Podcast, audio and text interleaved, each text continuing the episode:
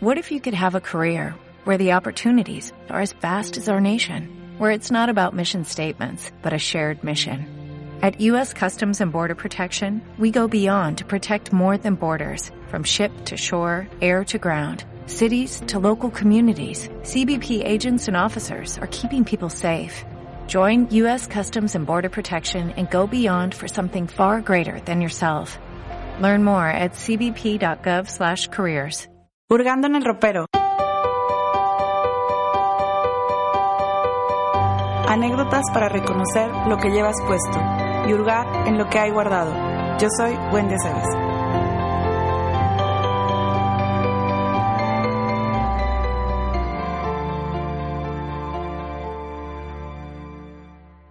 Hola, bienvenidos a un episodio más de Hurgando en el Ropero. El día de hoy estoy bien contenta y creo que me lo voy a pasar muy bien porque me acompaña un amigo muy querido. Este, bienvenido Alex. Muchas gracias. ¿Cómo estás? Muy bien, emocionado, nervioso, pero a gusto también estar aquí. Qué bueno, me da mucho gusto.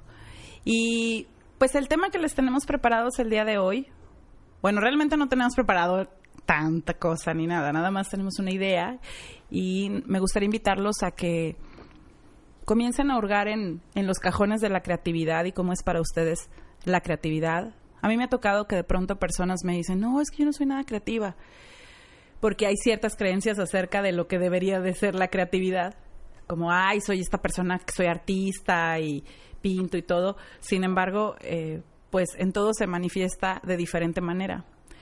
Entonces, eh, hace rato, literal, que te propuse el tema, este, la razón por la que me surgió esa idea fue porque eh, he tenido, bueno, de diferentes experiencias tuyas, ¿no? Pero principalmente, o la más reciente, con Analog, que es tu, ahorita nos platicas un poquito qué es, pero es como tu proyecto, ¿no? Y es... Bueno, es más, platícanos qué es Analog y ya de ahí les cuento. Pues Analog es un estudio que ha mm, pasado por varias fases, precisamente por, por tener la curiosidad de estar hurgando en los roperos de los clientes, en los roperos profesionales. Y mm, empezamos como un estudio de creación de marcas y poco a poquito nos fuimos yendo hacia la consultoría.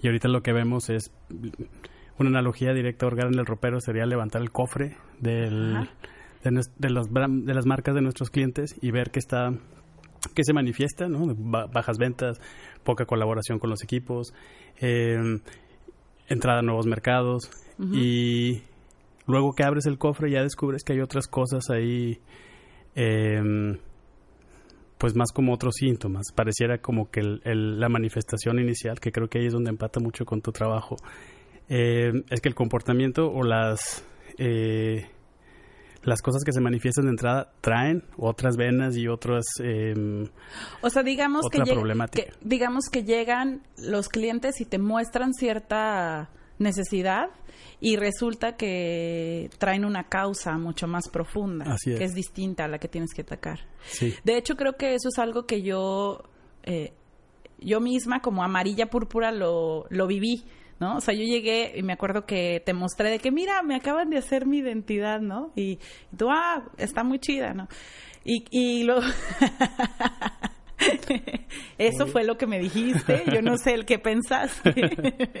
este, pero ya que me fuiste conociendo y que fuiste conociendo que era amarilla púrpura, este, y ahora que recientemente me hicieron todo un rediseño, se podría decir, y seguimos trabajando en eso, pero bueno, eh, la, la, experiencia que yo tuve, o algo que me gusta mucho y que me ha hecho honrar mucho el trabajo de todos los que hacen diseño de esa manera, es que, o sea, no pudieron expresar mejor la esencia de amarilla púrpura a través de esa imagen. Muchas gracias. O sea, no es como que el logo, ¿no? No es un logo, va mucho más allá. Mucha, muchas personas, y yo me incluía en esas, es como que es que ya me urge que me hagan un logo pero pues no es el logo. O sea, para llegar ahí, sí tuvieron que hurgar en mi, en mi ropero, o hurgar en el ropero de amarilla púrpura de qué es, qué hace, qué es lo que quieres transmitir. Me acuerdo que en alguna de nuestras sesiones, no precisamente para lo del diseño de la marca ni nada de esto, pero en las sesiones que tú y yo hemos tenido, que, que, yo te decía, es que Alex, ya lo vi aquí, o sea, ya me imaginé cómo va a ser el, el, el manual que le quiero entregar a la persona y tú, ah, sí, y empezaba también tu, toda tu, tu mente a, a funcionar y toda tu, como, como, toda tu imaginación, digamos. Y sí, y luego poderlo ver hecho realidad, no cualquiera, o sea, eso se me hace increíble, de verdad, porque pa para mí no es posible, yo no puedo hacer eso. O sea, yo, yo fui y les dije, oigan, todo esto yo hago y, y, que eso surja. O sea, no cualquier diseño, también no cualquier diseñador, inclusive, puede lograr hacer captar esa esencia, ¿no? Y eso se, eso se me hace muy chido. Que, que tú, que tú tengas este eslogan de human to human, para mí fue así, wow, qué padre. Entonces sí me consta que hurgas en el ropero de los clientes para poder sacar lo mejor de ellos. Ah, muchas gracias. Entonces, eh, cuéntame cómo ha sido para ti este formar, eh, eh, o sea, que Analog, que es una expresión de tu esencia, por cierto, que es muy característico, para mí entrar ahí ya sé que está Alex presente, o sea, aunque no estés, ¿no? ¿Qué, ¿Cómo ha sido para ti eh, la creatividad manifestada en ese proyecto? Ujole, pues creo que Analog ha sido un territorio madre donde yo puedo experimentar, no sé si se va a escuchar bien, pero experimentar a través de las marcas de nuestros clientes cómo hay una comunión eh, consumidor-marca, que finalmente son personas trabajando para las marcas y los consumidores también son personas. Eh, la manera en la que estos mecanismos de conversación o de atracción eh, son fascinantes para nosotros, ¿no? Eh, al, al menos para mí son ver la manera en la que un, un producto, un servicio manifestado a través de una persona o de un empaque conecta con valores de otra persona me parece yeah. fascinante, ¿no? Cómo hay una transmisión de valores, una transmisión de deseabilidad o de necesidad o de incluso de conciencia, en el mejor uh -huh. escenario posible, de que algunos productos pueden hacer tu vida más chida.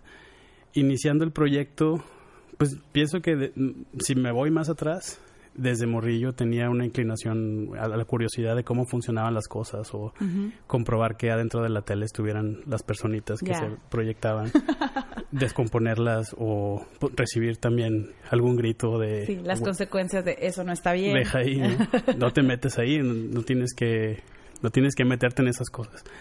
Y al mismo tiempo era como, no una censura, porque yo creo que mis papás siempre fomentaron mucho que la creatividad se diera, eh, y ahora en, en, materia profesional, pienso que esa, esa esencia que mencionas, al menos en, en la parte creativa o, o de experimentación, pues la, la, tenemos muy bien consolidada en la, en la oficina y esa es de las razones o parte de las diferencias de, del estudio de las que estamos muy orgullosos es que tenemos un, un brazo de investigación sólido.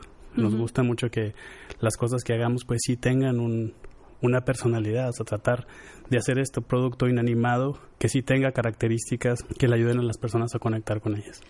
Es que ahorita que te escuchaba de, o sea, como que me acaba de caer un 20 o, acabo, o estoy viendo una perspectiva aún más profunda, tal vez, de lo que hacen.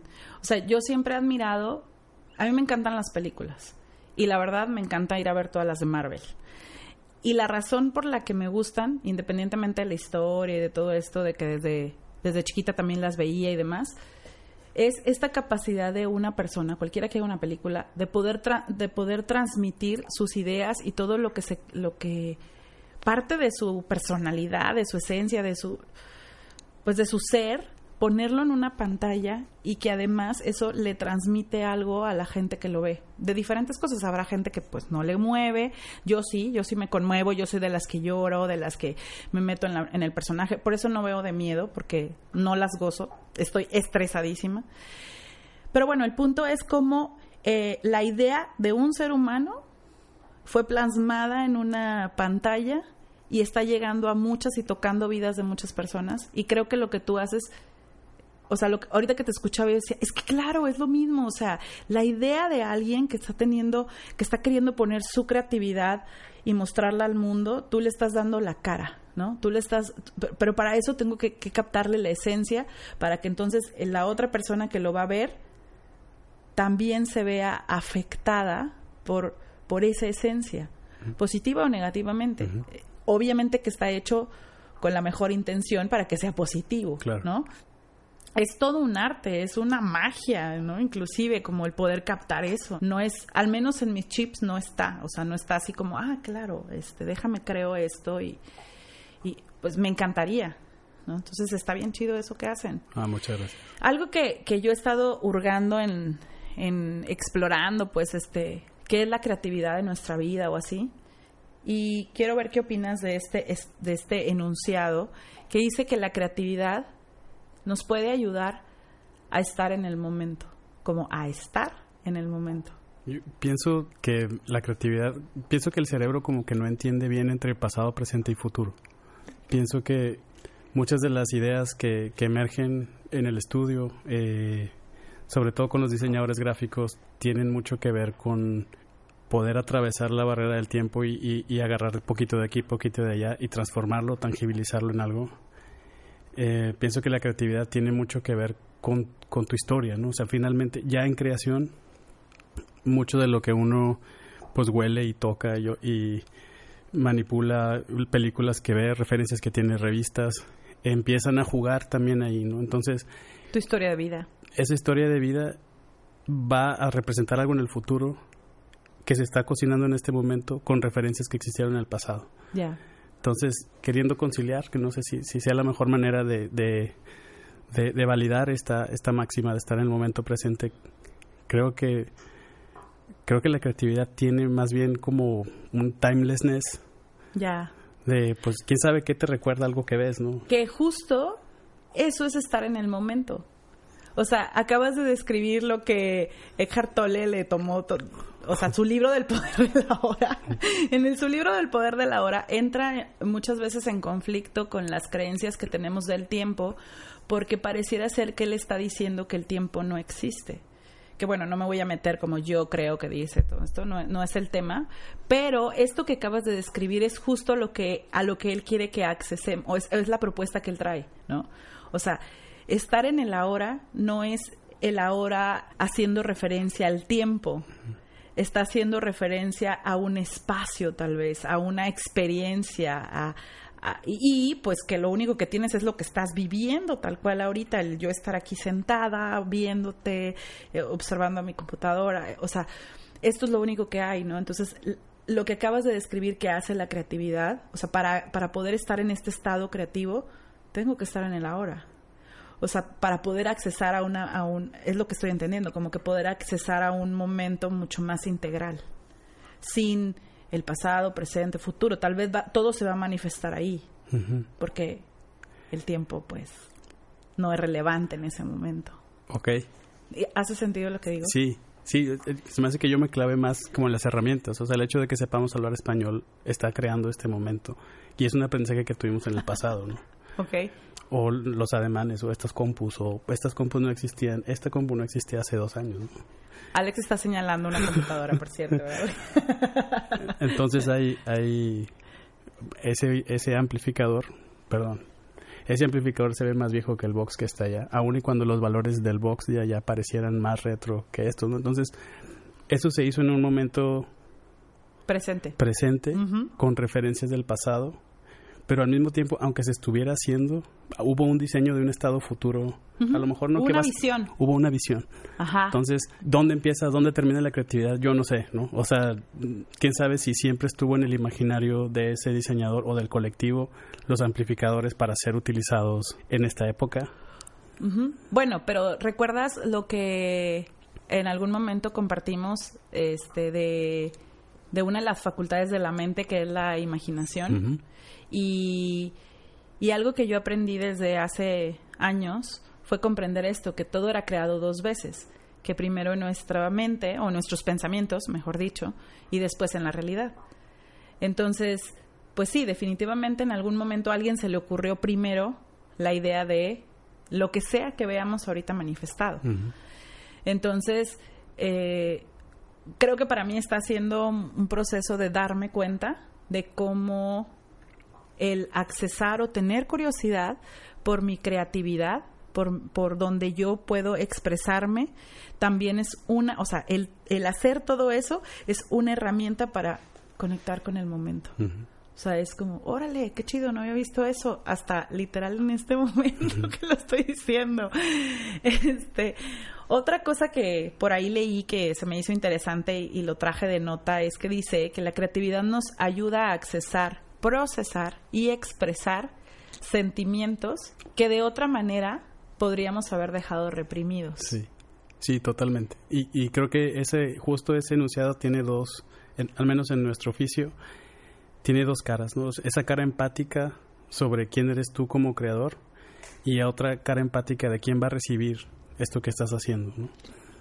Entonces, eh, para mí la publicidad y la creatividad enfocada hacia el diseño de procesos de industrial o publicitario de comunicación tiene mucho que ver con la empatía de quien está del otro lado recibiendo. Tiene que ver también con ser un instrumento. Como creativo te pones en un plan de ser el instrumento de comunión entre producto y persona. Ajá. Y si entre más pura esa comunicación se dé, mejor creativo para mí eres porque no estás anteponiendo tus intereses o tu, tu esencia Ajá. a que la otra comunión se dé. Como estás en medio, va a ir embarrado de algo Tuyo. que, que tú tienes, ¿no?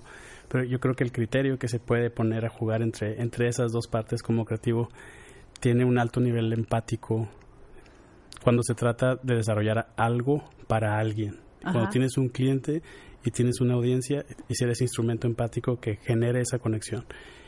Y por otro lado, o sea, si volteamos ese calcetín, tu historia va a generar, eh, tu historia y tu imaginario van a generar la forma de esa comunicación.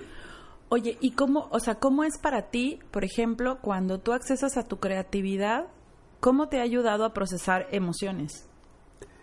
Pues mucho, es un trabajo altamente emocional creo que en, en función del oficio, mucho de lo que tú traigas en este momento emocionalmente va a terminar por ser plasmado en el resultado.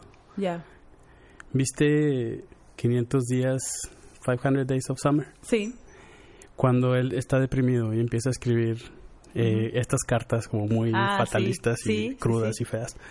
Eh, muchas veces, cuando vi esa escena, mm, lo, lo, relacionaba mucho con el trabajo que hacemos nosotros, porque Ajá. es real que si estás contento salen otras vertientes eh, de ejecución, a que si estás más neutral o si estás más tranquilo. O sea que está, o sea, por la naturaleza de lo que se hace y que además te gusta, sí hay que tener cierta conciencia de estar conectado con los con las emociones. Sí. Digo, no dudo que haya personas que no, que no están conscientes de sus emociones y que como quiera hacen un trabajo, pero creo que como ha sido para ti el que pues la verdad sí estás más consciente de ahora de tu proceso personal, ¿no? Sí, como y como oficio eh, puedes ver el, el trabajo de, del estudio a lo largo del, de estos casi nueve años, cómo también ha madurado los entregables, el tipo de servicios que hacemos, la manera en que atendemos, los procesos con los que hacemos las cosas, uh -huh. porque va, vas imprimiendo, se va, va madurando a la par pues de quien está nutriendo también este ente que se llama Analog, uh -huh. lo nutrimos todos, ¿no? Pienso que el la, eh, trabajo tras trabajo, eh, entregable tras entregable, vamos también de, marcando ahí eh, como fotografías la historia emocional de, de, las personas que hemos estado ahí. Uh -huh. Sí, sí lo creo. Por ejemplo, para mí ahora está... Uh, cuando, cuando yo tuve mi primer acercamiento con la persona que, que me vaya, donde nació el nombre de Amarilla Púrpura y todo eso, lo cual agradezco y llevo en mi corazón porque me encanta eh, lo que surgió de ahí, pues me sirvió en el momento que me tenía que servir, ¿no? Cuando llego con ustedes y me conocen además, bueno, sobre todo tú, me conociste, me, tuvimos experiencias muy cercanas de trabajar juntos en desarrollo personal y demás, y de pronto te digo, bueno, pues sí, estoy necesitando ayuda porque estoy creciendo, ¿no? Y ahora veo la imagen como con más energía, no que la otra no la tuviera, tenía la energía que se necesitaba para ese momento, pero ahora tiene como esta, o sea, yo la veo y me veo, o sea, de pronto digo, ay no, creo que no le voy a poner tanto eh, este color fuchsia o pero digo, pero es que sí soy yo, o sea, mm. y el morado soy muy morado, o sea, sí me gusta que esté así. Entonces, es cierto eso, ¿no? Como mis mi también mi estado emocional, yo viéndolo como usuaria de Analog, por, por decirlo de cierta manera, también este hay como cierta eh, sincronía que, que si se da se, una de las pruebas que tengo es que la gente me, me lo ha eh, dado como en retroalimentación de, bueno, está padrísima tu imagen, oye, qué padre quedó, oye, es que está muy interesante este lo que está ahí detrás, ¿no? Como que, bueno, para los que no lo han visto ahí en la página de Facebook y también ya tengo página web en amarillapúrpura.com, pueden ver ahí el diseño y pueden ver cómo tiene impregnado este esta idea de que el desarrollo humano pues es infinito, nunca terminas y a la vez se puede distinguir perfecto una A y una P, ¿no? Bueno, por yo hablar de lo mío. este, pero fíjate, algo que hace ratito me dijiste y que me llamó la atención fue que tú siempre habías percibido que desde niño tenías esta curiosidad, ¿no? Por saber cómo funcionaban las cosas, por, por, por todo esto. Y, y hoy de adultos, eh, considero que para mí, al menos para mí ha sido un poquito complicado volver a accesar a esa curiosidad. Lo he logrado hacer porque es, la, es una de las claves de, de desarrollar conciencia. Pero tienes que tener curiosidad qué está pasando adentro. Sin la curiosidad no hay manera. Porque no es lo mismo como, como estar sobreanalizando a ser curioso. Entonces tú me decías que, que, desde niño eres muy curioso. Yo también te podría describir así. Pienso que sí es una, una de las cualidades que tienes. Y eh, volviendo a la creatividad, em, leí algo que dice que la creatividad se nutre de la curiosidad y que la curiosidad es la clave para desarrollar la conciencia. Entonces, se me hace, no sé si tú a manera consciente o algunas veces no tan inconsciente, ¿cómo ha sido para ti el que tengas un proyecto en donde expresas tu creatividad? Eh, ¿Cómo ha sido en tu vida con el resto de las áreas de tu vida? O sea, ¿qué ha significado el que, el que, el que te has dado la oportunidad de, de que tu creatividad sea expresada bajo el nombre y apellido de un, de un de un proyecto que quieres mucho, que te ha costado mucho y que no sé, eh, o sea, porque te conozco, sé que te han pasado otras cosas en tu vida que no han estado tan chidas. Pues sí, y precisamente es por, por eh, aparte de la, de la curiosidad, creo que la, experimentación, o sea, de niño pues no, no, es real, no haces una experimentación, nada más vas y juntas agua con tierra y salió el lodo, ¿no? y, ese lodo te permite materializar algo o manchar algo. Y de adulto creo que empiezas a, poner otras palabras a la curiosidad, como experimentación y coraje o valentía o, o también este, irte, de, irte de boca, ¿no? Con decisiones que uno toma. Una de las frases que yo de niño me, me repetía era a ver qué, qué es esto o a ver qué se siente o si le pico aquí, ¿qué pasa? Creo que ahora en el trabajo no, no puede ser así de reckless. Tuvimos que hacer una metodología para que no sea voy a juntar este cable con este otro a ver qué pasa, sino quién es esta persona y quién es esta otra persona. Y entonces hagamos esta, esta intención o este objetivo. Sobre lo de hacer este proyecto de Analog, pues han sido lágrimas y risas ha, habido, ha habido prácticamente una vida completa en este proyecto donde ha habido muerte y historias de amor y desamor, y, desamor y fracasos y querer tirar la toalla, eh, encontrarte con, con personas que, que, le apuestan al proyecto, dentro del proyecto, fuera del proyecto. Y, en esta vorágine, pues uno va anclando también parte de su vida o de su de mi creación como persona en esta tierra, ¿no? Como como tu legado? Como, pues sí, o sea, como un, estoy pasando por aquí. Ajá. Y pues esto es lo que vine a hacer, ¿no? Eh, no tener vergüenza ha sido clave. Creo que, que mucha también del, del, de la valentía que uno tiene a la hora de emprender, y lo vemos también con, con las personas que, que nos piden apoyo, son esos huevos, que se me hace más adecuada esa palabra que valor, eh, de querer expresar su voz o querer lanzar algo eh, sin vergüenza.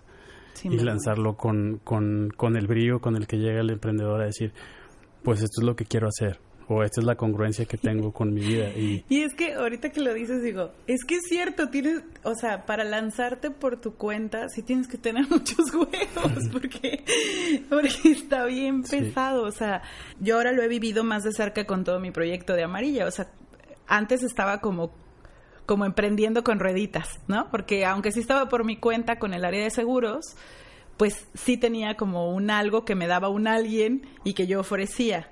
Aquí sí es mi creación, mis ideas, mi, mi todo aquí está, te lo muestro y pues sí es cierto, o sea, me hace sentido eso. Y, y bueno, lo que, lo que yo te podría compartir de mi parte en cuestión de la creatividad, que era lo que te venía comentando hace rato, o sea, creo que es algo que, que a mí me mueve mucho a, a por qué tengo todo este proyecto de, de amarilla púrpura, de hurgando en el ropero, de que voy y doy una sesión, que doy, voy y hago un, taller, es porque, porque precisamente me llena de satisfacción el poder poner mi propósito de vida a, al servicio de los demás. Habrá quien le guste, habrá quien le sirva, habrá quien no. O sea, hasta que logré entender que no era por eso. Una de las razones por las que yo no hacía un podcast, por ejemplo, era porque me daba pena o sea, porque decía, qué vergüenza. Entonces, este, o deja, no, fíjate que no pensaba tanto en la vergüenza. Pensaba en los haters. Como que decía, de pronto alguien va a salir con sus comentarios y por más de que yo ahorita me esté diciendo que no te importe, que te valga, sí me va a importar. y duré tres años postergando el proyecto. Hasta que un día, tal cual dijiste, o sea, ya, me quité la vergüenza, agarré eh, el micrófono, lo grabé y lo subí en ese instante. Y ha tenido un efecto súper padre, o sea, al menos de mi experiencia, no sé lo de más personas. Entonces, para mí la creatividad, eh, que, sea expresada mi creatividad, creo que lo primer, el primer paso sería, eh, o al que yo invitaría, si alguien se está preguntando, no, yo soy cero creativo, no, no se, está no se trata de que tengas tú un proyecto en donde emprendas, no se trata que todos tengamos que emprender, ¿no? Se trata también de poder conectar con qué es eso que te apasiona y mostrarlo al mundo. Tal, cual. O sea, tal cual. Y, y sí darte la oportunidad de hacerlo, porque eh, la invitación es, de verdad, vas a vivir una vida mucho más plena, vas a vivir una vida mucho más como conectada. Y más tuya. Más tuya. Y eso está chido, o sea, entre más nos conectamos con nuestras propias creaciones, aprender a cocinar, aprender a, un instrumento musical, o sea, cosas que realmente te muevan, pues la disciplina es la que está difícil, pero intentarlo o tener ese, por algo está ese, ese gusanillo ahí diciéndonos, güey, dale por aquí, o haz esto, o haz lo otro. Y ese llamado lo tenemos todos todo el tiempo. Exacto. Eso, eso que acabas de decir se me hace súper importante. Ese llamado lo tenemos todos. Aquí el punto es ten curiosidad por saber dónde está ese llamado. Ya está en tu ropero, nada más te aviso, ¿no? Nada más búscalo por ahí. Y algo que, que, que ahorita me llamó la atención de lo que dijiste también es que el poder estar conectado con algo que te gusta mucho, con algo que, que lo que lo que yo te decía hace rato, yo me puedo desvelar horas pensando, eh, creando, escuchando algún documental, eh, leyendo, para poder transmitir la idea que quiero de la manera que quiero y en ningún momento pienso que estoy trabajando, y lo digo entre comillas, como, como mejor dicho, no se me hace pesado. Se me pasan las horas. Puedo dedicarle a esos sábados, domingos y yo feliz y creo que al final del día esa es la invitación. O sea, es ahí donde se está manifestando mi creatividad, que es muy diferente a cómo se manifiesta en ti. Claro. Mi papá decía, perdón, que lo que haces entre una tarea y otra, eso es lo que deberías estar haciendo. Es decir, si entre mi primer break del trabajo y el segundo eh, estoy viendo revistas, eso es lo que debería estar haciendo todo el tiempo. O sea, porque realmente es ahí donde estás poniendo la energía. Ajá. Sí, y es lo primero que quieres hacer después de hacer tu actividad principal. Sí, es cierto. Y, a mí me hacía mucho sentido, me hizo mucho sentido. Eh, en mi vida ha hecho sentido de que, bueno, pues si, si tanto me gusta escuchar música, o lo primero que hago en la mañana es ponerme unos roles para bañarme y alistarme, pues ¿por qué no aprender un instrumento? Ajá. Eso es lo que debería estar haciendo. Sí, de hecho, eh, alguna vez tomé algún taller de, ya ni me acuerdo de cuál, cuál fue en, en ese, algo de liderazgo. Pero me acuerdo que una de las preguntas que hacían es, ¿qué cosas haces que te gusta mucho hacer y que no te pagan por ellas? O sea, que tú las haces. Y esa también es una manera de, de comenzar a, a, voltear a ver en dónde está ese llamado. O sea, esas cosas que hago, que yo feliz de hacer, pero nadie me está pagando por hacerlas. Por ejemplo, ahorita que, que me dije a mí misma la pregunta, hay algo que yo no he ido a explorar aún. A mí me encantan los niños. O sea, yo puedo pasar horas con ellos, este, me divierten mucho, me gusta mucho cómo piensan, este, cómo ven el mundo, les tengo mucha paciencia, por lo general tengo mucha empatía con ellos, conecto y me encantaría poderlos apoyar en su desarrollo también, de alguna manera, ¿no? A ellos y a sus papás. Hoy en día, pues tengo herramientas para poder apoyar a los papás, aún no tengo para niños, pero es algo que no he descartado porque es porque porque me resuena en eso que, que, ahorita estamos compartiendo, ¿no? O sea, me gusta leer cómo es la psicología, en cómo piensan ellos, este, o inclusive lo que tú ya hemos compartido de las heridas, ¿no? De cómo, cómo de niños teníamos esas percepciones. Para mí, cada vez que te doy un ejemplo, es que mira, cuando eres niño, percibes esto así, yo me remonto cuando era niña y parece que fue ayer. O sea, así lo vivo, así lo siento.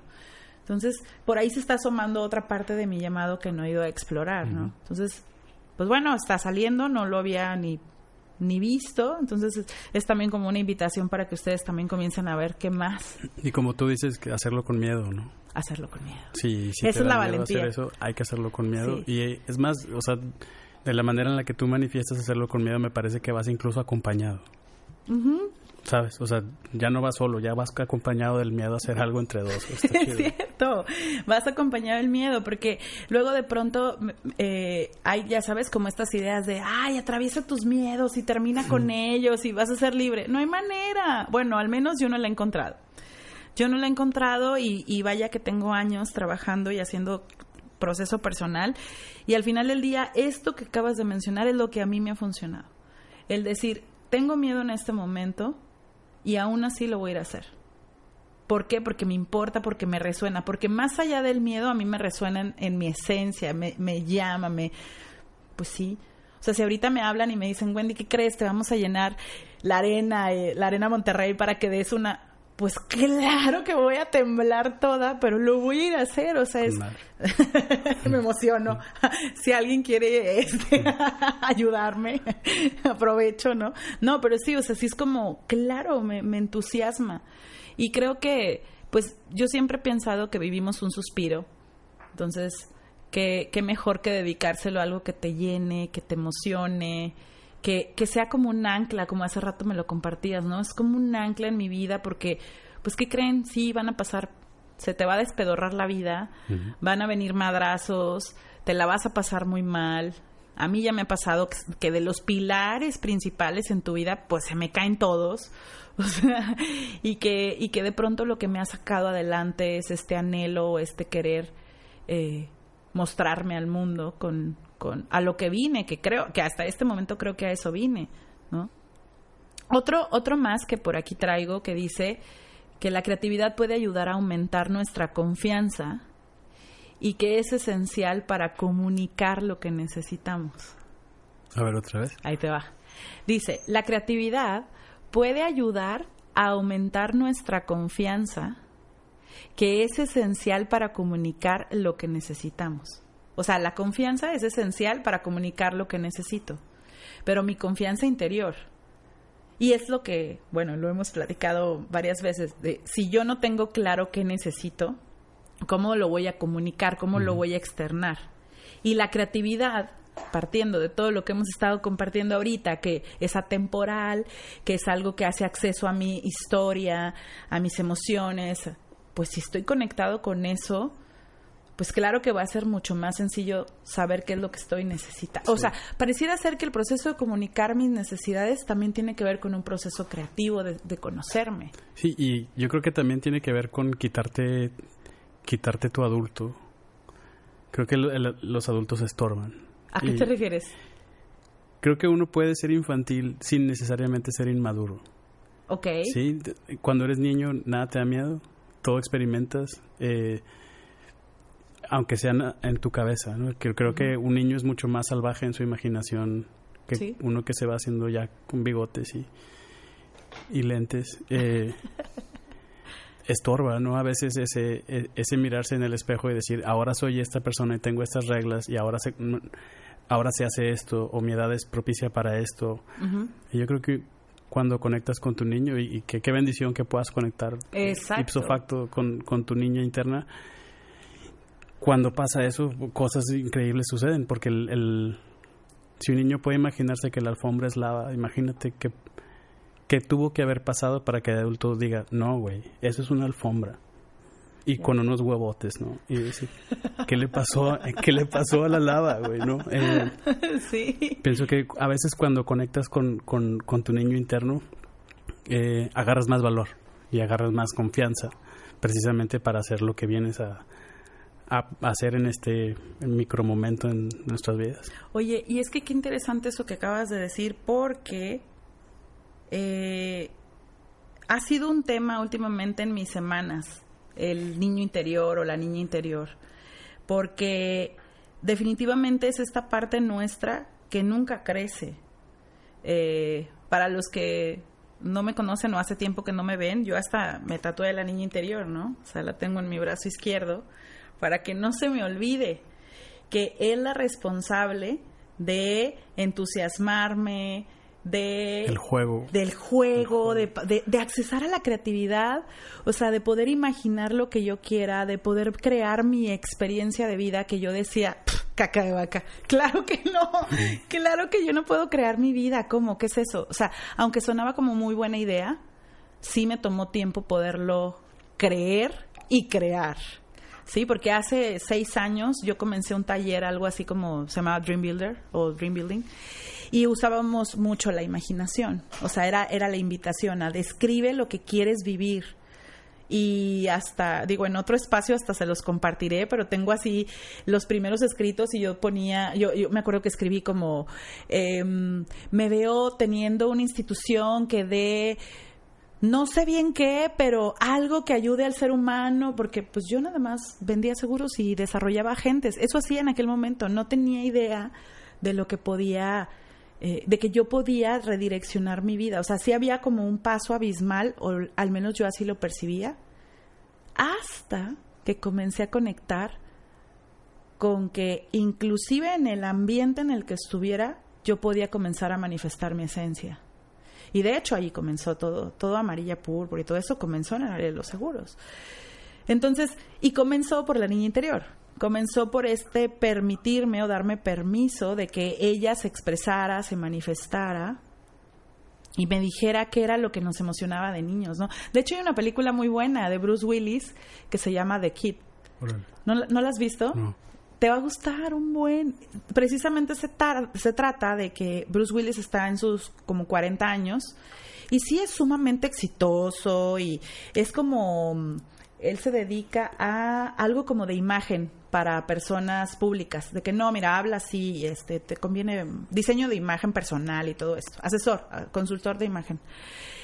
Y un día se despierta en su departamento increíble, o en una casa increíble, y eh, abajo, en, en su sala, está él de ocho años.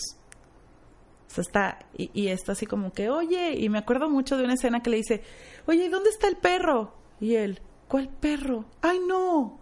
O sea, tenemos 40 años y no tenemos un perro. pero bueno, no la voy a spoiler, a spoilear más porque no la ha visto. Es muy buena, la recomiendo muchísimo porque sí te hace reflexionar, si la ves con esta, con esto en mente de, de cómo olvidamos conectar con nuestro niño y que él desde siempre ha sabido que quiere, que nada más ahora como adultos sí tenemos que hacer como como esta distinción de qué cosas eh, no, no nos vayan a vulnerar de más o hacernos daño, porque el niño de pronto, lo que sucede hoy en día es que no logramos identificarlo y lo echamos por delante y termina herido, abandonado, desilusionado, ¿no? Entonces sí necesitamos como una parte madura también que tome riendas de eso pero el papel del niño es sumamente importante en nuestra vida. O sea, muchas veces los reclamos que le hacemos a la gente cercana y significativa es, es este reclamo del niño a tu, a tu yo mismo más maduro, por así decirlo, a tu yo maduro, mejor dicho.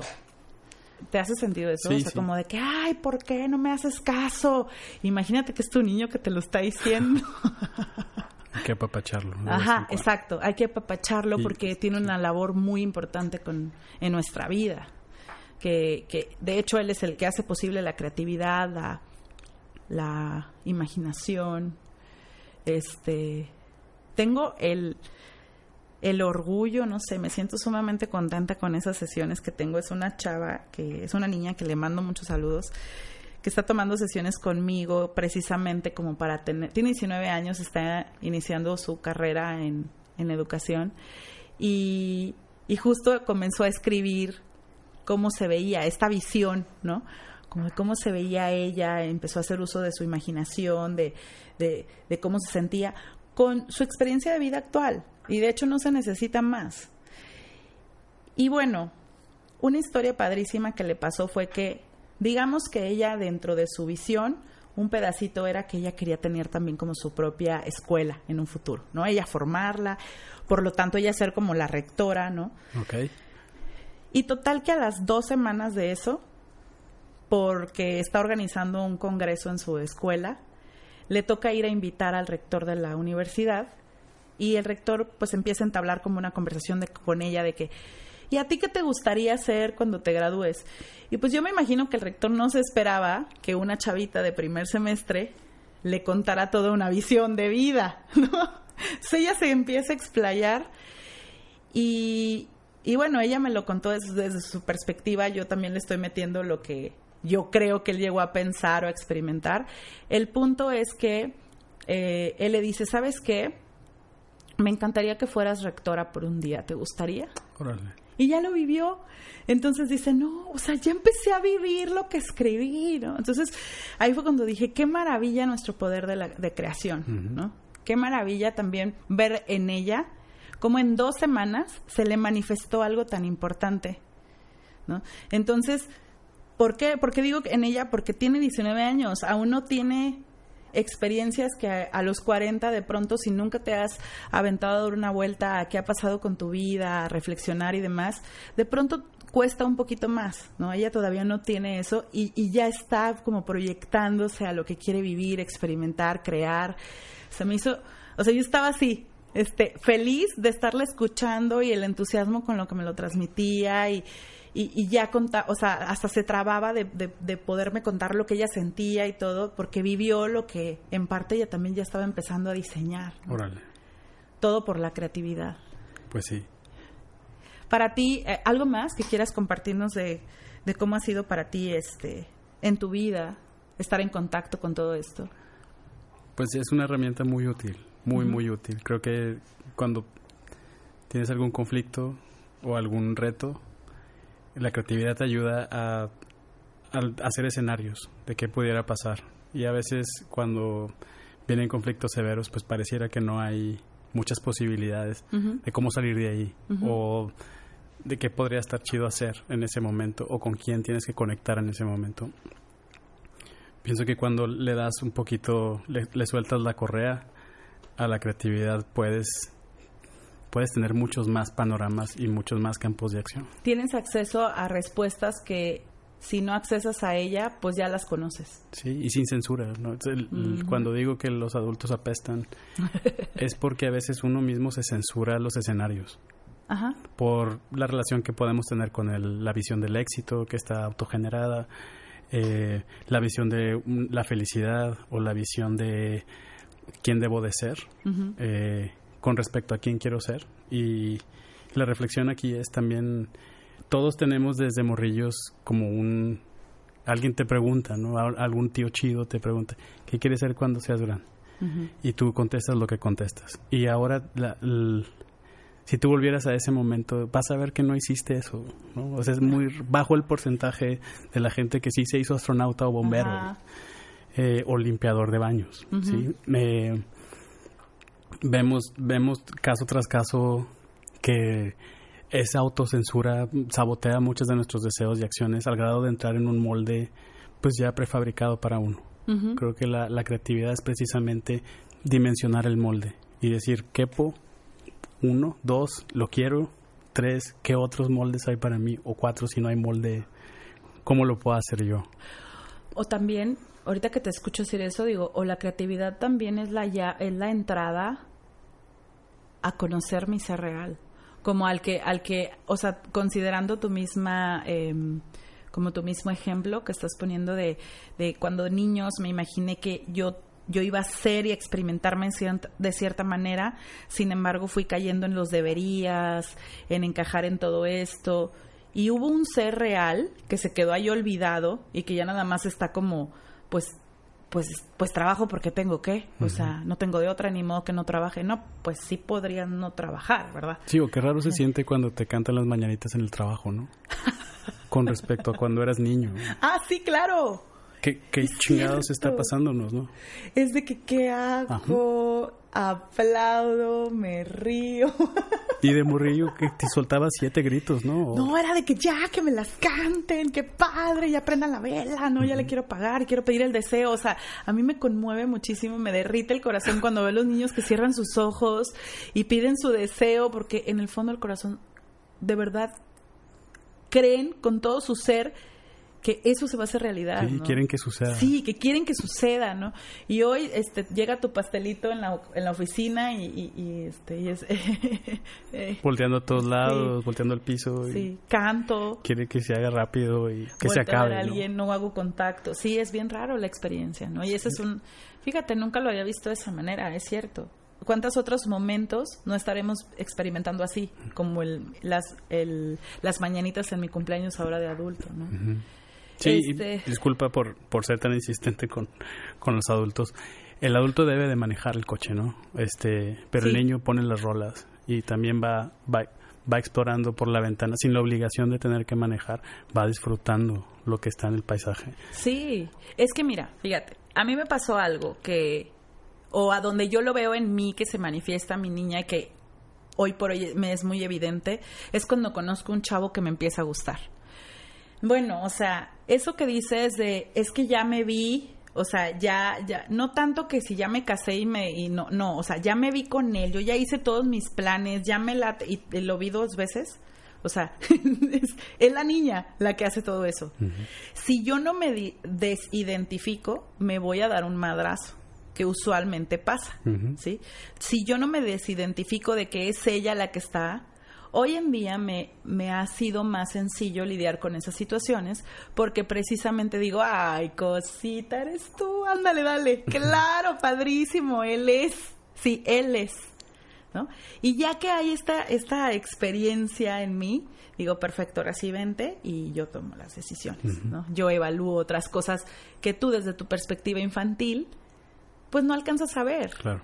Entonces ya está chido eso porque no te no dejas de experimentar esa alegría, esa ilusión, esa todo y a la vez hay una maduración para no vivir un madrazo. Claro. Que después duele un chorro, ¿no?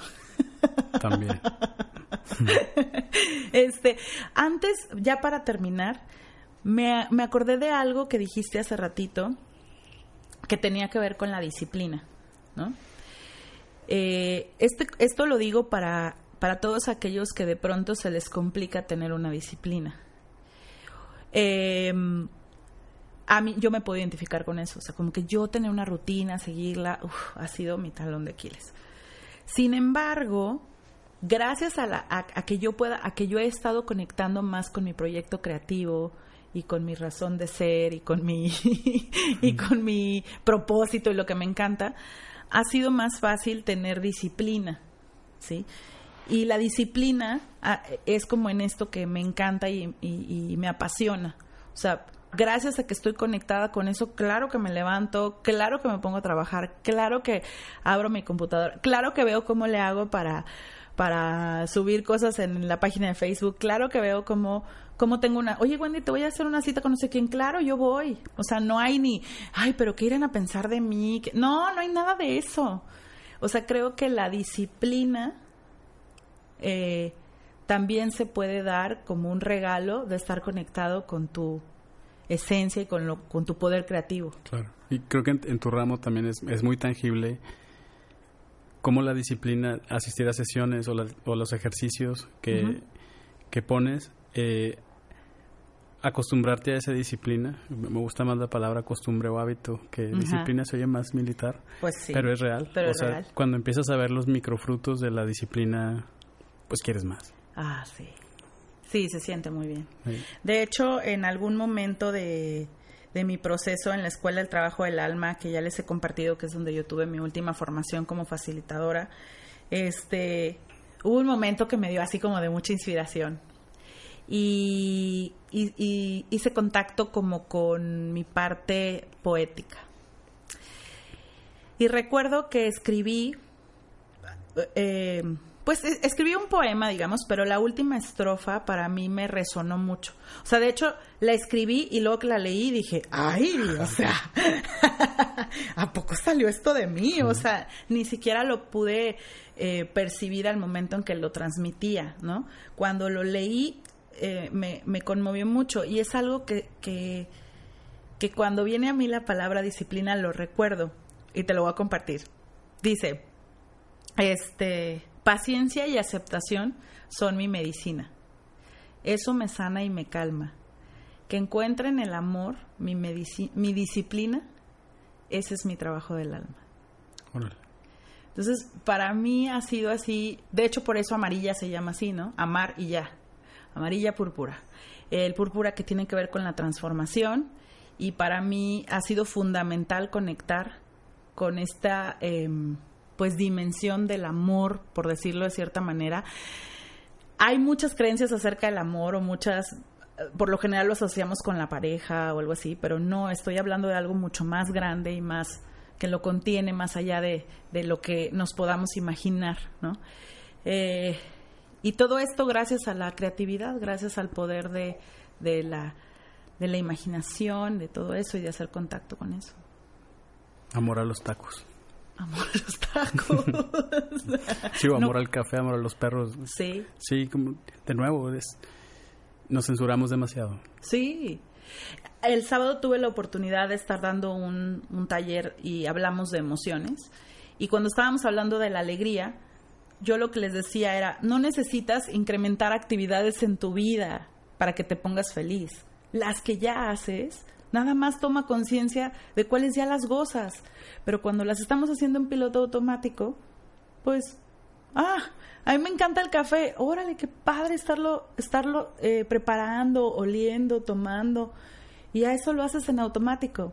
Entonces la invitación es, no necesitas, algo que a mí me encanta y que es sumamente sanador para mí escucharlo, es, no necesito cambiar. No necesito ser otra persona. Solamente necesito ser yo.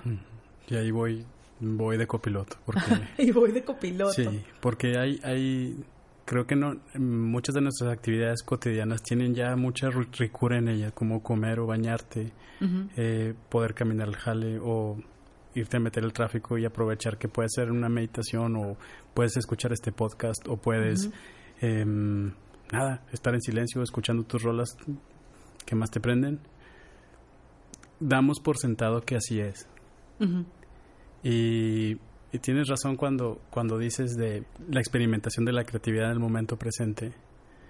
Pues también es encontrarle ese sabor chido que tienen las cosas de ahorita en vez de pensar o anhelar que el verdadero sabor y disfrute viene a posterior. Y ahorita Ujú. nomás es un estado transitivo en lo que llego a ese otro lugar. ¿Quién sabe si vas a llegar a ese otro Exacto. lugar? Y te estás perdiendo de todo lo chingón y lo maravilloso que está sucediendo ahorita. Sí, y entonces estas frases clichés de la felicidad no es el destino, es el camino, comienzan a hacer sentido. Y dices, ah, creo que sí, ¿verdad? O sea, el comenzar a tener conciencia de lo que estoy viviendo, eso es lo que hace rico, porque eso es lo único que tienes. De hecho, John Kabat-Zinn dice, que él es el, como el que él creó mindfulness, todo este concepto de mindfulness, él dice que atención plena, la práctica de atención plena, la práctica de estar consciente que estoy aquí y ahora, es inversamente proporcional, o sea, es, es o vaya, es lo contrario a dar por hecho la vida, ¿no? A dar por hecho que tienes tiempo mañana. Claro. A dar, o sea, es aprovecha esto. Sí, spoiler alert, te vas a morir, ¿no? Exactamente. Y todos los que conoces también. Todos nos vamos a morir. Este, de hecho, Oprah, al final de ese podcast con John Kabat-Zinn, le pregunta, ¿tú qué crees que pasa después de la muerte? Y él le dice, no sé. La respuesta es que no lo sé, pero estoy más en- interesado en saber si hay vida antes de la muerte. Y se me hizo, pues claro, o sea, esto es lo que está pasando. Cuando te mueres, pues quién sabe, no ha habido ahorita alguien que venga y nos cuente. Bueno, al menos a mí no. Y si alguien conoce, por favor, ni me lo presente. ¡Qué miedo! Pero sí. Alex, pues muchas gracias. ¿Algo más que nos quieras compartir? Ha sido un placer, ¿no? Lo que tú. Muchas gracias por haber venido a, a, compartir conmigo este episodio. Espero que, que los que lo estén escuchando les, les haya servido, les haya gustado, los, hayan, los hayamos podido acompañar a hurgar en su ropero. Eh, ya saben que les agradezco sus comentarios, de verdad los gozo mucho. Eh, todos los leo, todos me nutren y también son bienvenidas las, las sugerencias. También quiero aprovechar para decirles que estamos bien contentos aquí grabando en Estudio Arrabal. Nos han tratado muy bien. Este, hemos tenido una experiencia, eh, pues para mí fue totalmente distinta. Tal cual ustedes saben que yo grababa con el micrófono de mis audífonos en mi, en mi casa, en el, en el teléfono y hoy en día es una experiencia totalmente distinta, muy padre. Muy eh, padre. ¿Verdad? ¿Cómo fue para ti, Alex, estar aquí? Este espacio está increíble. increíble. sí, la verdad sí. Muchas gracias aquí a Javi que nos escucha en vivo. Él es el primero en escuchar el podcast. y le quiero, ah, y quiero aprovechar para mandar un saludo a mi amiga Lili que está en Santo Domingo, en República Dominicana, porque ya me ha dicho que me escucha, que que se siente acompañada mientras limpia su departamento. Entonces, Lili, un saludo y espero que también disfrutes de este episodio. Pues me despido, Alex. ¿Algo más? Muchas gracias. Y los leo. Cuídense mucho. Sin censura. Sin censura. Este programa es parte de Amarilla Púrpura, en donde acompañamos a las personas a ser su mejor versión. Yo soy Wendy Aceves, fundadora de Amarilla Púrpura y facilitadora del trabajo del alma. Puedes encontrar más información en la página de Facebook de Amarilla Púrpura y en la descripción del episodio. Este episodio fue grabado en Estudio Arrabal, en Barrio Antiguo en Monterrey. Productores ejecutivos Carlos Urrutia, Javier Martínez y Sergio Urrutia. Grabación y edición Javier Martínez.